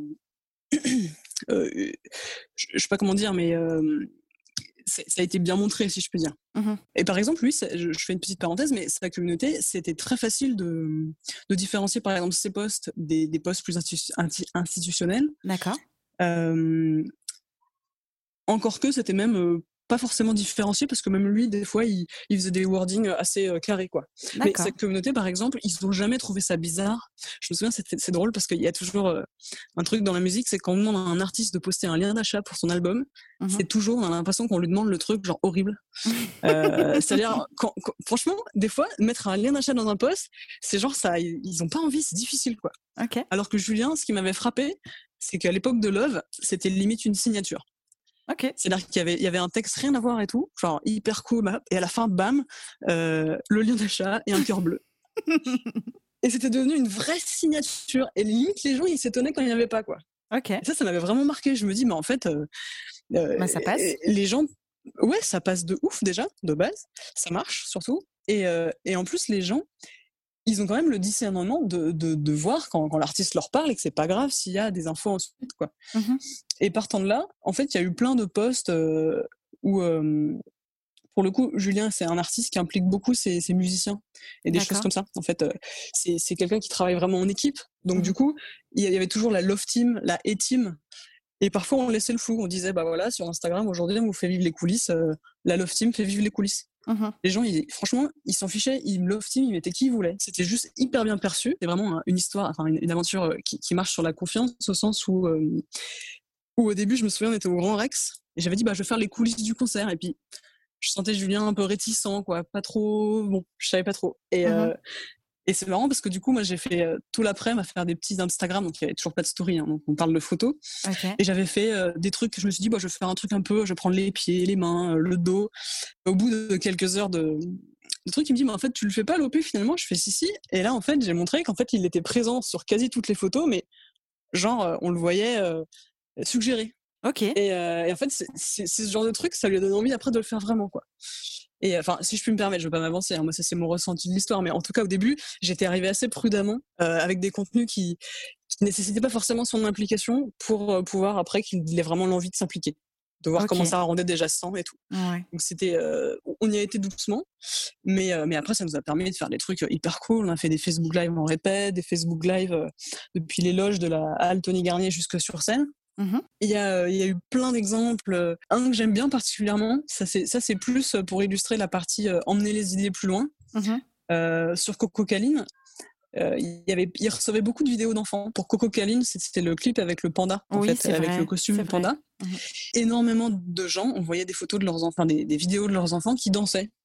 Euh, devant le clip. Et Julien, il en recevait vraiment beaucoup. Donc, il me les envoie. Il me dit Est-ce qu'on peut pas faire un bout à bout? De tout ça. Et, euh, et, moi, je voyais pas vraiment le, le, bout à bout. Je me suis dit, ça va être regardable. Et je me suis un peu chauffée. J'ai passé euh, une nuit à regarder euh, vraiment tous les. Bah, je dis une nuit parce que, évidemment, vu la somme de travail par ailleurs, pas vraiment faire ça au bureau. J'ai regardé des, tous les YouTube et tout, des gens qui avaient fait la chanson complète, des choses comme ça. J'ai trouvé assez d'extraits pour remonter entièrement la chanson avec des vidéos pirates. Ok. Et sachant que j'avoue, j'ai demandé à deux, trois potes de filmer à toute allure leur enfant pour les phrases qui me manquaient. en fait, je, je, lui ai proposé ça. Je lui ai dit, écoute, voilà, je trouvais que ça marchait pas le bout à bout. Je proposais ça. Et en mmh fait, euh, il s'est dit, bah, je n'osais même pas vous le demander, en fait, ça. Et pour la petite histoire qui est assez chouette, c'est qu'au final, ça, cette vidéo, ce montage vidéo, il y a eu un JT de France 2 pas longtemps après, et ça a été diffusé dedans. Donc j'étais assez, euh, Mais bravo. assez fière. Et je dis, en fait, je dis pas ça du tout pour, euh, entre guillemets, faire mousser mon travail ou autre chose, parce que je fais vraiment partie de ceux qui pensent que le CM, c'est un métier de l'ombre. Mmh mais je trouve que c'est une bonne illustration d'un tandem euh, artiste-CM pour le coup, mhm. d'une idée de départ qui va plus loin et qui en, au final plaît beaucoup aux gens parce que ça, on a fait même fait un, du coup un volume 2 de ça. Ok. et qui en plus dépasse le cercle du web. Et en ça, j'ai beaucoup appris aussi sur ce projet parce que pareil, tu disais tout à l'heure comment est-ce qu'on se forme. Et eh ben, il y a énormément de fois où il m'a dit est-ce que c'est possible de faire ça? Mhm. Et j'ai dit bah ouais, c'est possible de faire ça. Et, euh, ben voilà, je, bah, je, je savais pas du tout. ouais, non mais voilà, plein de trucs. Et puis, euh, et puis en plus, quand, quand, on a un artiste qui s'intéresse vraiment au code des réseaux, ouais. euh, je pense que tout le monde a, a vu ces, ces réparties sur Twitter et ces choses comme ça. Quand on a un artiste qui a cette intelligence euh, de s'adapter à chaque réseau et de comprendre les codes, on peut beaucoup s'amuser. Par exemple, les gifs, il adorait ça. Et euh, au début, on créait des, on prenait des gifs euh, d'autres choses, quoi, ce que tout le monde utilise. Et puis à un moment, on s'est dit, mais vas-y, on va faire des gifs avec les clips, avec, on va en créer. il y a eu une période où il avait une banque d'images de gifs ou de gifs, je sais pas, un gros débat. Il avait cette intelligence de prévoir des contenus, de, de se dire, bah voilà, on passe deux heures à faire des tas de contenus, et puis lui a une banque d'images à côté qui, dans lequel il pioche. Mmh et, et, il l'a fait extrêmement intelligemment. Et euh, moi, j'ai trouvé que c'était vraiment un, et j'appelle ça tandem pour le coup, euh, extrêmement enrichissant parce que euh, d'un côté, lui me poussait à aller plus loin, moi je l'aidais à organiser. Enfin, vraiment, il y avait un, une bonne entente sur l'envie de, de quoi faire sur les réseaux, quoi. Mmh Donc voilà, pour moi, c'est vraiment une de mes meilleures expériences en termes de tandem. bah, en plus, c'est quand même challengeant de travailler pour un artiste de cette envergure, donc c'est hyper chouette à force d'habitude, des choses comme ça, bah, franchement, au, bout de cinq ans quand même, euh, je savais un peu proposer des wordings, le faire à sa place et tout. Et il y a des fois, c'est vrai qu'on n'avait plus vraiment besoin de validation. Quoi. Il savait que ça allait rouler. Et vraiment, sur les deux dernières années, c'était hyper pratique, complètement fluide. Et tu parlais tout à l'heure d'un interlocuteur dans les maisons de disques et tout. Au final, c'était genre OK pour tout le monde qu'on se parle en direct et que ça avance. Quoi. Et euh, il y avait plus de doutes sur euh, est-ce que ce sera bien fait en temps et en heure. C'était, c'était calé, programmé. On faisait de grosses sessions de travail, ça permettait de gagner du temps sur les semaines à venir pour tout ce qui est vraiment contenu institutionnalisé et pour pouvoir surtout avoir la tête libre pour que lui puisse proposer des contenus ou des beautés quotidiens tranquilles. Mmh c'était ce que j'allais dire, c'est que euh, là, la collaboration que tu mets en avant avec Julien, c'était évidemment le tandem, mais c'était aussi la tranquillité d'esprit pour que l'artiste soit autonome sur ses propres réseaux. Le fait que tu travailles avec lui, tu n'étais pas en train de le déposséder de, de, ses moyens de communication et accès à sa communauté et à ses fans et à ses proches, etc. Bien au contraire, ça a intensifié le, le lien et Julien était toujours maître de sa communication en lien avec toi, évidemment. Personne ne faisait dans le dos de l'autre et l'importance du coup de bien comprendre qu'on n'est pas dépossédé de ses réseaux et qu'aussi communiquer avec l'intérieur de son équipe sur sa vision des choses, comment est-ce qu'on va avancer, comment est-ce qu'on va planifier pour gagner du temps sur la suite et de l'énergie, évidemment. Oui, complètement. En fait, à aucun moment, euh, le but n'est de déposséder un artiste de ses réseaux. C'est vraiment mhm. le seul but euh, dans tout ça, c'est l'accompagner. Et que ce soit vraiment, c'est pour tous les artistes. Hein. Mmh euh, même sauf, par exemple, on va dire qui sont euh, moins enclins ou qui n'utilisaient pas les réseaux avant, par exemple, à qui mmh ont créé des pages ou des choses comme ça, ça reste leur réseau. Donc à aucun moment on va envoyer des posts sans qu'ils soient euh, au courant. C'est-à-dire qu'à minima il y a voilà pour info, on a besoin de poster sur ça, ça, ça. Est-ce que c'est ok? Voilà. je veux dire les maisons de disques ne sont pas propriétaires des réseaux mmh et, et, et à partir du moment où un artiste nous confie des codes pour pouvoir le faire, c'est de la bonne intelligence. Mmh enfin, personne n'a d'intérêt à déposséder un artiste de ses réseaux au sens de faire des posts qu'il approuverait pas et tout. C'est vraiment contre-productif. Et à quel moment un artiste euh, peut ou doit faire appel à un CM Alors, déjà, ce qu'il faut savoir, c'est que on peut faire appel à un CM euh, de façon ponctuelle. C'est-à-dire soit on se dit, voilà, j'ai euh, beaucoup d'actu qui arrive, je vais être ultra occupé, mais j'ai envie quand même que ma communauté vive. Et là, dans ce cas-là, si on a le budget bien sûr aussi, euh, on prend un CM, on va dire, sur une mission de plus long terme, mais ça peut mmh être aussi euh, faire un appel, genre, euh, par exemple, une session de conseil dans le cadre d'un lancement d'album, genre, comment est-ce que j'organise mon storytelling? Voilà, j'ai tous ces types de contenus, comment je peux organiser ça et tout. Moi, ça m'est arrivé plus d'une fois, je le fais d'ailleurs régulièrement pour, pour des amis ou, des artistes que, que je connais, de, de, les aider en fait à organiser, parce que il y a plein de, de, petits mécanismes que nous on connaît. On, sait que par exemple, quand un album va sortir, s'il y a une précommande, bah, la pochette va être dévoilée euh, en amont. Mmh Donc le but, ça va être d'anticiper ça, genre que, que, que, le dévoiler la pochette, ça va être, euh, c'est un petit événement en soi, c'est quelque chose à, à faire un post spécifique, mmh pas euh, d'essayer de lui dire que bah en fait ça sert à rien de sortir par exemple un clip le jour de la sortie de l'album. Enfin, ça, dépend de l'envergure de l'artiste, mais pour un artiste qui a pas beaucoup de contenu, ça fait du coup trop d'infos le même jour en fait, mmh et trop d'infos importantes le même jour. Donc euh, donc pour revenir à la question, à quel moment est-ce qu'il a besoin d'un CM ou pas C'est plus euh, est-ce qu'il a besoin de quelqu'un pour l'accompagner dans sa stratégie de communication autour de l'album sur le web? Mmh donc dans ce cas-là, ça peut être ponctuel, donc faire appel à un CM ou, quelqu'un qui fait de la strat digitale euh, de façon peut-être ponctuelle pour organiser tout ça. Et pour ce qui est du vrai CM à long terme, faut voir ses besoins en fait s'il a vraiment beaucoup d'actu et qu'il peut pas assurer ça tout seul. Mais parfois, il y a pas vraiment besoin. Quoi. Je sais que nous, il y a plein de projets sur lesquels les artistes, ils aimaient bien être accompagnés. Euh, après, il faut savoir que quand on est en maison de disque et qu'on est là de toute façon pour bosser sur le projet, c'est assez pratique pour eux aussi. C'est-à-dire que pendant, euh, pendant, genre, on va dire, euh, le mois avant et le mois après, ils vont être très demandeurs parce que comme ça, ça permet d'organiser la, dose d'infos à, distiller. Et après, bon, en fait, ils reprennent un peu au long cours comme ils avant. Quoi. Surtout que pour les artistes qui, qui alors, c'est pas forcément en termes d'actu, mais pour qui c'est une charge mentale, c'est compliqué d'organiser, euh, c'est tout le temps la dernière minute, mince, j'ai pas ma photo, j'ai pas ma story, j'ai pas mon truc.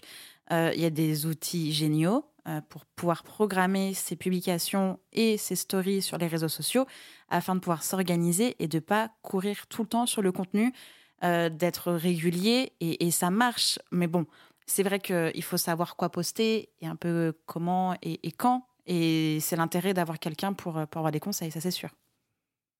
Oui, tout à fait. Après, moi, je suis pas du tout en train de dire qu'il faut pas de CM, hein, loin de là. Au contraire, je trouve que c'est une aide euh, incroyable. En tout cas, pour, tout artiste un peu nouveau là-dedans, qui est pas friand lui-même d'utiliser les outils, ça peut être complètement cool pendant quelques mois d'avoir quelqu'un qui sait les utiliser pour montrer l'étendue des possibilités. Mmh Actuellement, dans, dans, mon travail, on a des artistes humour. Et en fait, eux, typiquement, c'est des artistes qui sont tellement habitués à faire des stories, pour, euh, pour rappeler qu'ils sont en spectacle trois soirs par semaine et tout, qu'en fait, ils ont d'eux-mêmes tous les réflexes qu'il faut. Et du coup, en CM, on est peut-être moins utile.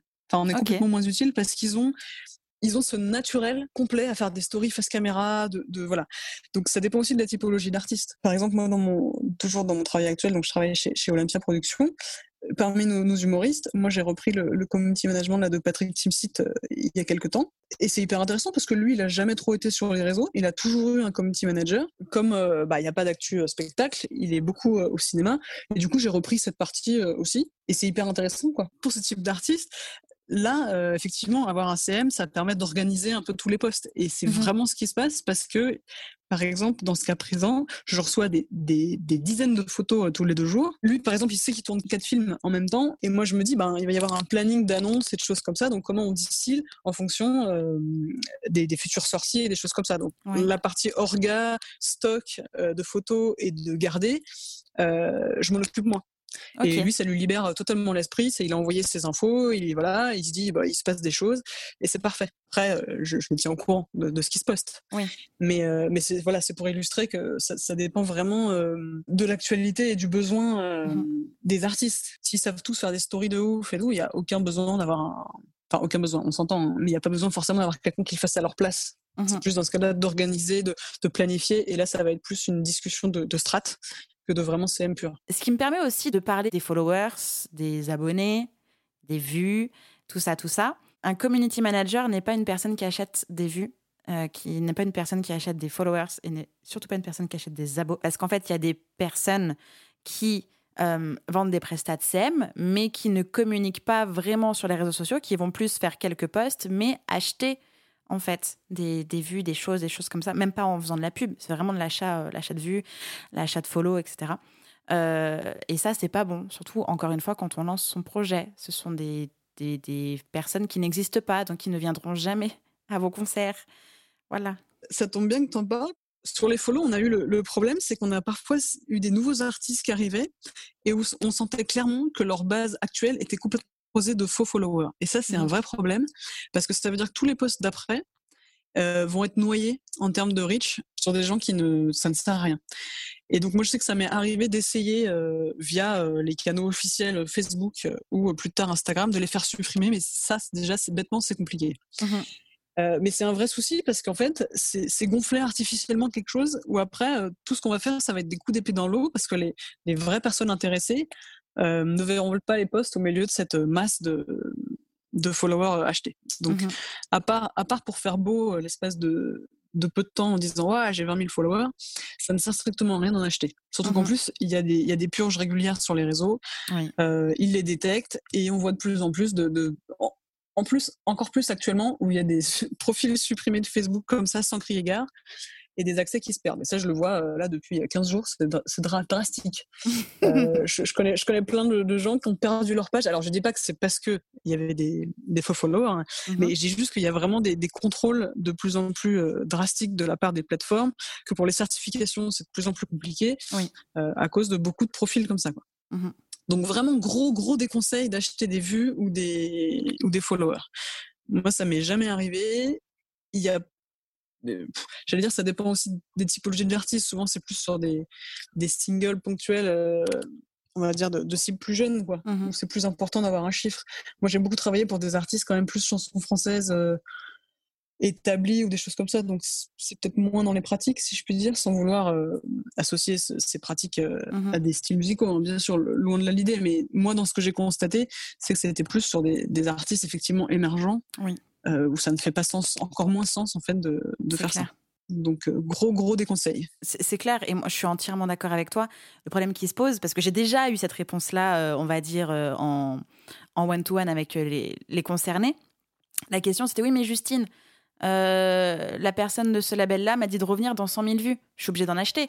Et, et, ma réponse est oui mais donc du coup tu vas avoir 100 000 vues ou je sais combien de vues sur ta vidéo YouTube, mais sur ton Insta on est 50 cherche l'erreur, c'est pas possible. Ah bah donc du coup, je vais acheter aussi des follow sur Instagram. Je la mets. En fait, c'est pas possible quoi. C'est ça. Et, on le remarque parce que faut savoir qu'en plus, les, les, quand même les, les, gens qui disent reviens me voir dans 100 000 vues, certes, pourquoi pas, mais c'est surtout qu'en général, il y a quand même des outils qui permettent de voir un petit peu s'il y a eu un pic d'un coup. Ah, et nous, on a déjà vu des vidéos YouTube où on voit bien que sur la courbe de vue, il y a eu un pic complètement inexpliqué. Mmh Alors, il y a des vrais pics qui existent euh, parce qu'il y a des vrais buzz qui arrivent suite mmh à une vidéo TikTok ou je ne sais quoi. Donc ça, on peut les expliquer. Mais quand c'est vraiment inexplicable sur un seul réseau, ça ne sert à rien. En fait, les gens ont les outils pour les déceler. Donc, et si, un label signe sur foi de, il a 55 000 followers, 300 000 vues et tout, si un label signe sur foi de ça, sans savoir que derrière c'est des, des, fausses vues, c'est mmh étonnant à l'heure actuelle quand même. Euh, enfin, je sais pas, je sais qu'en général, quand, quand, quand, un artiste en passe d'être signé, il y a un petit état des lieux qui est fait. Euh, mmh enfin, c'est un peu étudié, quoi. Donc, euh, Bien sûr on trompera personne longtemps. Quoi. Ou alors, il faut le faire vraiment habilement, et ceci n'est pas un conseil. oui, mais, euh, alors dans ce cas-là, que tu as dépensé de l'argent, autant, alors oui, investir euh, et, travailler avec euh, un ou une CM, mais faut faire des campagnes. Voilà, c'est ce que j'allais dire, mettre du budget campagne publicitaire, où là, ça va être des, des, vraies personnes avec une audience ciblée, parce que travailler en termes de stratégie, on a un projet, on veut toucher cette audience-là, cette cible, on va lancer des campagnes. Ah, mais ça demande plus de travail de, de faire ça. Bien sûr. un peu plus de budget aussi. Mais c'est tellement plus efficace. Mais Ouais, mais c'est vrai que non, mais parfois à budget équivalent, il vaut mieux faire une, des campagnes social media plutôt que de l'achat mhm. de followers qui, qui, ça va forcément se retourner à un moment donné euh, contre le. C'est ça. Contre l'acheteur. C'est ça. C'était c'était le moment euh, dénonciation. Disclaimer. Non, mais, non, mais en fait, c'est vrai qu'il faut, faut, faut, dire aux gens d'arrêter d'acheter du fake parce qu'en fait, ça, ça, ça marchera peut-être un temps et encore, et au final, ça sera pas, pas productif. Mm, mm. D'accord avec toi. Et dans le cas contraire, il y a des artistes qui ne veulent plus communiquer sur les réseaux, ne veulent plus avoir de réseaux sociaux. Comment est-ce qu'on peut travailler avec ce genre d'artistes? Comment est-ce qu'on continue, on arrête de communiquer? Comment est-ce qu'on fonctionne? Parce que euh, les réseaux, c'est un média, c'est un lien avec leur communauté. On coupe pas ça comme ça? Alors, il y a, j'ai déjà eu le cas en fait d'artistes qui suite à des clashs sur Twitter ou des choses comme ça coupent mmh par exemple un compte. Alors là, du coup, c'est vrai que c'est un, peu délicat parce que quand l'artiste, ce qui différencie vraiment, on va dire le community management de personnes humaines vs de marques, c'est qu'il y a vraiment le facteur humain qui rentre en jeu. C'est-à-dire qu'on peut avoir la meilleure strate du monde si l'artiste se connecte à ses réseaux et décide de poster des choses qui, qui, par exemple, peuvent mener au clash ou je ne sais quoi, mmh. on n'a pas la main dessus. S'il décide de fermer lui-même ses réseaux, on n'a pas la main dessus non plus, en fait. Donc, il faut s'adapter. L'avantage, c'est que parfois, fermer un réseau, il y a toujours 14 jours de délai, donc on peut rattraper le coup. Mais il faut vraiment. Le, but, c'est pas d'obliger l'artiste à être sur un réseau, c'est de comprendre déjà pourquoi il voulait plus y être et mhm. comment faire pour contourner euh, ce pourquoi. J'ai un exemple. Euh, je travaille depuis, euh, bah, depuis toujours, on va dire, à, des, à des postes différents avec l'artiste Rose. Ouais. Qui, qui, est une artiste donc que les gens connaissent depuis 2006. Euh, oui. Et, moi, en fait, alors juste pour situer mon parcours, quand je suis arrivée chez EMI euh, la deuxième fois, c'était une artiste EMI, on avait euh, collaboré sur plusieurs OP web. Ensuite, elle était partie chez Columbia, où j'étais partie quelques mois plus tard aussi. Au hasard. C'était pour situer le, contexte. Et donc, je, m'occupe de son community management via Columbia depuis, enfin, il y avait pendant tout, tout Columbia, on va dire, pendant cinq ans. Donc, je l'ai fait euh, officiellement depuis euh, bah, mon poste chez Columbia. Et il se trouve que par ailleurs, c'est un projet dans lequel euh, j'ai toujours été très impliquée. On, est devenus très amis et tout. Et pour la question des réseaux sociaux, il s'est trouvé que suite à son dernier projet, elle se sentait plus du tout en phase avec les réseaux sociaux et elle voulait tout arrêter, les réseaux. Et ce qu'on s'est dit, c'est qu'en fait, c'est compliqué à l'heure actuelle de ne plus communiquer sur les réseaux. Donc, on a identifié qu'en fait, elle, ce qui la dérangeait, c'était de devoir se connecter à ces réseaux d'être exposé à tout ce que les autres postaient pour pouvoir euh, alimenter ces réseaux.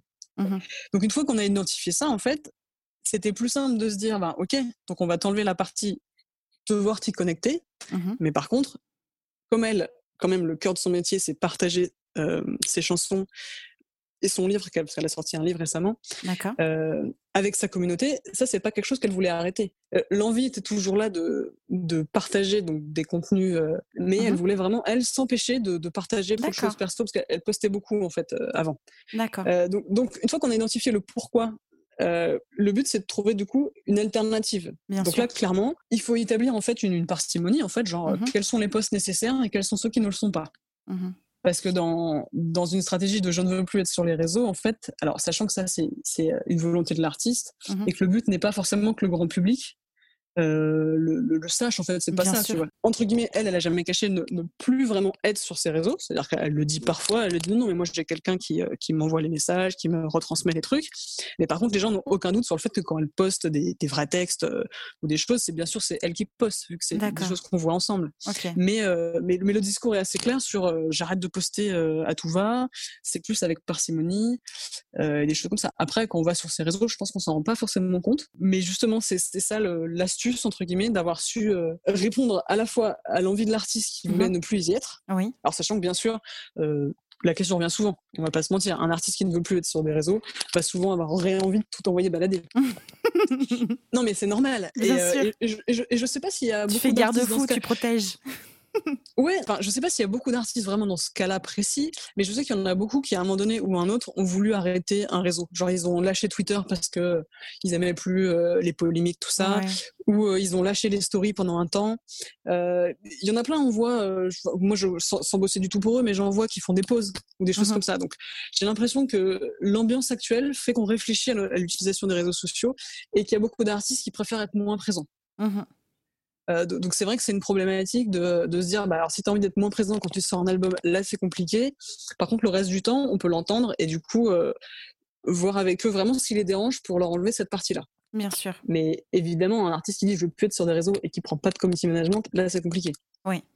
Euh, ce qui peut être aussi contradictoire. Mmh. Mais, mais voilà, en l'occurrence, pour cet exemple-là, je, je pense qu'on a réussi à, a quand même du coup euh, enlevé la frustration de l'artiste de devoir être quelque part où il ne voulait pas aller. Mhm. tout en gardant le lien avec sa communauté qui, ça, par contre, euh, importe à l'artiste. Bien sûr. Donc, du coup, comment vous fonctionnez? Par exemple, elle, sur son téléphone, elle n'a plus les applications réseaux sociaux? Non. Alors, c'est vraiment euh, une volonté de ne plus avoir les applis. Je regarde si je vois des trucs passer importants, je les signale et tout. Mmh Alors ça demande une implication là euh, complète, donc c'est pas possible de le faire avec tous les projets.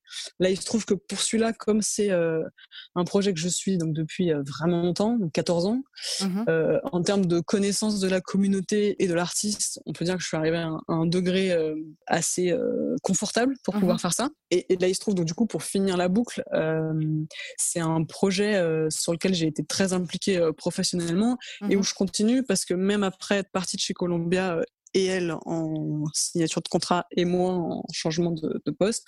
On a continué à travailler ensemble et aujourd'hui, euh, je, m'occupe du management tout court. Mais énorme. Euh, donc ouais, c'est hyper cool.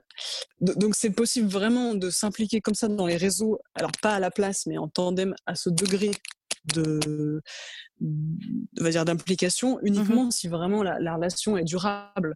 Un CM qui va arriver comme ça, qui va devoir discerner les messages privés qu'il doit lire ou pas lire, euh, voir juste d'un coup d'œil si ça c'est plus pro, c'est quand même assez compliqué. Mmh euh, mais après, c'est comme tout, tout, tout, tout CM vraiment efficace, euh, c'est une relation qui se construit dans le temps. Il faut que l'artiste ait le temps de faire confiance à 100% et tout. Mais c'est comme tout partenaire professionnel, en fait, qui change, en fait, et ce qui fait que souvent, les métiers du, digital, et je parle de ceux de, de CM ou de chef de projet digital quand, il y a les réseaux artistes qui rentrent en jeu, ce qui, change la donne, c'est que là, on a, on a accès à la voix de l'artiste. Mmh Donc tout de suite, ça crée une proximité. Moi, je sais que mon poste euh, m'a permis d'être entre guillemets en direct avec les artistes parce que ça, en fait.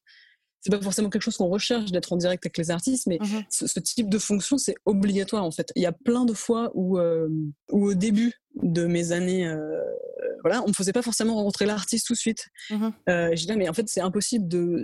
Tant qu'on ne sait pas l'envie de l'artiste, ou surtout comment est-ce qu'il. Le vocabulaire, le ton, tout ça Ouais, alors le wording, c'est toujours possible par mail et tout, mais c'est quand même. On gagne beaucoup de temps avec mmh juste, on va dire, une heure ou deux avec l'artiste pour comprendre comment il voit ça.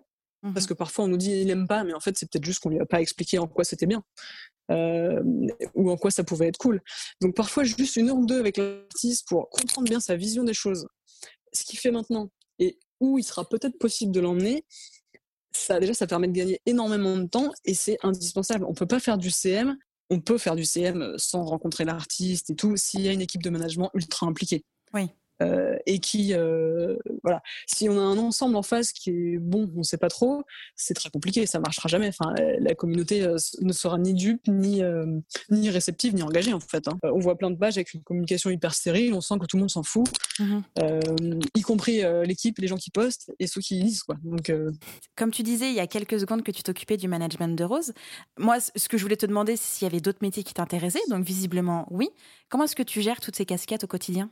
Disons que mes années en major ont été extrêmement riches, mmh mais en même temps très denses en termes d'activité et m'ont permis d'apprendre à gérer beaucoup beaucoup de choses euh, en même temps en fait.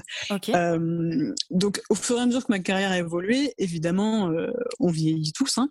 donc j'ai eu envie moi de, de faire des choses euh, peut-être un peu moins prenantes au sens où en, vrai le, le, chef de projet digital et community manager pour plein d'artistes, ça veut dire qu'on reçoit qu'on est H24 sur ses mails, que mmh soir et week-end on reçoit des textos, de trucs à poster et tout.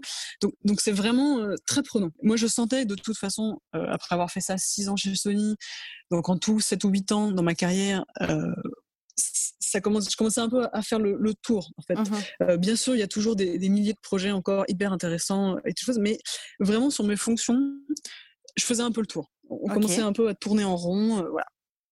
Et le fait de, du coup d'être partie côté live, ça m'a permis de découvrir plein de nouveaux métiers. C'est-à-dire que moi, je fais toujours de la com digitale, donc c'est pas la même chose. C'est plus communiquer autour de tournées pour des artistes musique. Euh, j'ai découvert tout un pan euh, de comment on travaille avec les artistes humour, ce qui est, ce qui est passionnant, et aussi tout un pan sur des festivals. Donc, donc j'ai beaucoup, beaucoup de nouvelles choses à apprendre. Et c'est vraiment un univers euh, à la fois complètement proche, mais nouveau par rapport à ce que je faisais avant. Et qui, pour le coup, alors je vais pas dire que la charge de travail est moindre, puisque euh, pas du tout, c'est juste très différent. Mais en mmh tout cas, ça, ça, demande moins de disponibilité, on va dire H24 euh, par rapport à des artistes, si je puis dire. Ce qui permet du coup, en termes de temps de cerveau disponible, d'avoir un peu plus euh, les idées claires. J'étais pas dans une dynamique de, de forcément tester plein de métiers dans la musique. il se trouve que je suis rentrée par la porte du digital et que ça me permettait de de vivre plein de choses vraiment chouettes dans la musique. Mmh le live, c'est quelque chose qui, me manquait un peu, j'allais dire, au sens euh, où je connaissais pas ces métiers. Donc, euh, je suis ravie euh, d'y être actuellement mmh à temps plein. Et il se trouve que à côté, moi, j'ai toujours fait beaucoup de choses. Enfin, je trouve ça important de toujours découvrir des trucs. Donc, moi, je sais que je fais beaucoup de, vidéos à côté. Donc, j'ai toujours fait des choses en parallèle. Et, là, c'est vrai que pour, cette question précise du, management, en fait, c'est un cas particulier parce que c'est je ne pourrais pas le faire sur d'autres projets nouveaux parce que ça demanderait beaucoup trop de temps et, un investissement que je n'ai pas. que je, alors, à part en 2020, euh, du fait du contexte, euh, j'ai quand même un, travail à temps plein euh, qui m'occupe pleinement. Donc, c'est mmh impossible de, de, de faire d'autres choses. là, c'est un cas vraiment particulier parce que c'est un projet sur lequel j'ai toujours été impliquée. Donc, ça roule. Donc, on va dire, ça, ça me prend pas plus de temps qu'avant, en fait, si je puis dire. Et c'est vrai que c'est hyper cool d'ajouter cette casquette. Bien sûr. à l'éventail des, des métiers de la musique que j'ai pu que j'ai pu croiser. À l'époque où tu étais donc où tu faisais le CM des artistes donc en direct, est-ce que tu avais un téléphone pro et un téléphone perso? Oui. Alors euh, oui, tout à fait. J'ai hésité sur le oui euh, parce que j'ai quand même commencé à l'époque où on nous donnait un BlackBerry. Hein, donc euh, autant vous dire qu'avec un BlackBerry, on fait pas grand-chose pour le CM artiste. Après, c'est pratique effectivement d'avoir deux téléphones, ne serait-ce que pour le nombre de comptes Instagram. Oui possible de mettre là et aussi pour avoir toujours un backup le fait qu'il soit pas chez le même opérateur en cas de problème c'est très pratique ok on s'approche de la fin. Oui. Merci Audrey pour tout ce que tu nous as donné aujourd'hui. Euh, ton temps, tes conseils, tes anecdotes. C'était vraiment un épisode très riche et j'espère vraiment que, les artistes et les pros qui nous écoutent vont euh, ne plus avoir peur des réseaux sociaux déjà de base et puis aussi avoir envie de les utiliser euh, bah, pour leurs projets parce que c'est quand même assez chouette de pouvoir communiquer en direct avec, avec ses fans et, et, de pouvoir faire grandir une communauté autour de, de, sa musique, de son projet, de sa vision, tout ça. Donc merci pour tout, Audrey. Merci à toi, Justine. N'hésite pas pour euh, revenir parler de la suite de tes aventures dans le podcast. reviens, quoi. Viens papoter. Bien, avec plaisir. À très bientôt, Audrey. À bientôt. Salut. Salut, salut. J'espère que cet épisode vous a plu. N'hésitez pas à partager le podcast à une personne qui souhaite se lancer dans l'industrie musicale. Si vous aimez le podcast et son contenu et que vous souhaitez me soutenir, rien de plus simple. Il suffit de commenter, de mettre des pouces en l'air, de me donner des étoiles sur Apple Podcast, de suivre les réseaux sociaux du podcast et de vous y abonner sur Facebook, Instagram et Twitter au nom de Justin Tuned. Si vous avez des questions, si vous avez des idées pour les prochains épisodes, n'hésitez à me laisser votre message en commentaire ou alors directement sur l'adresse mail hello@justintunes.com. Merci d'avoir pris le temps de m'écouter et à très vite pour le prochain épisode du podcast Justin Tunes.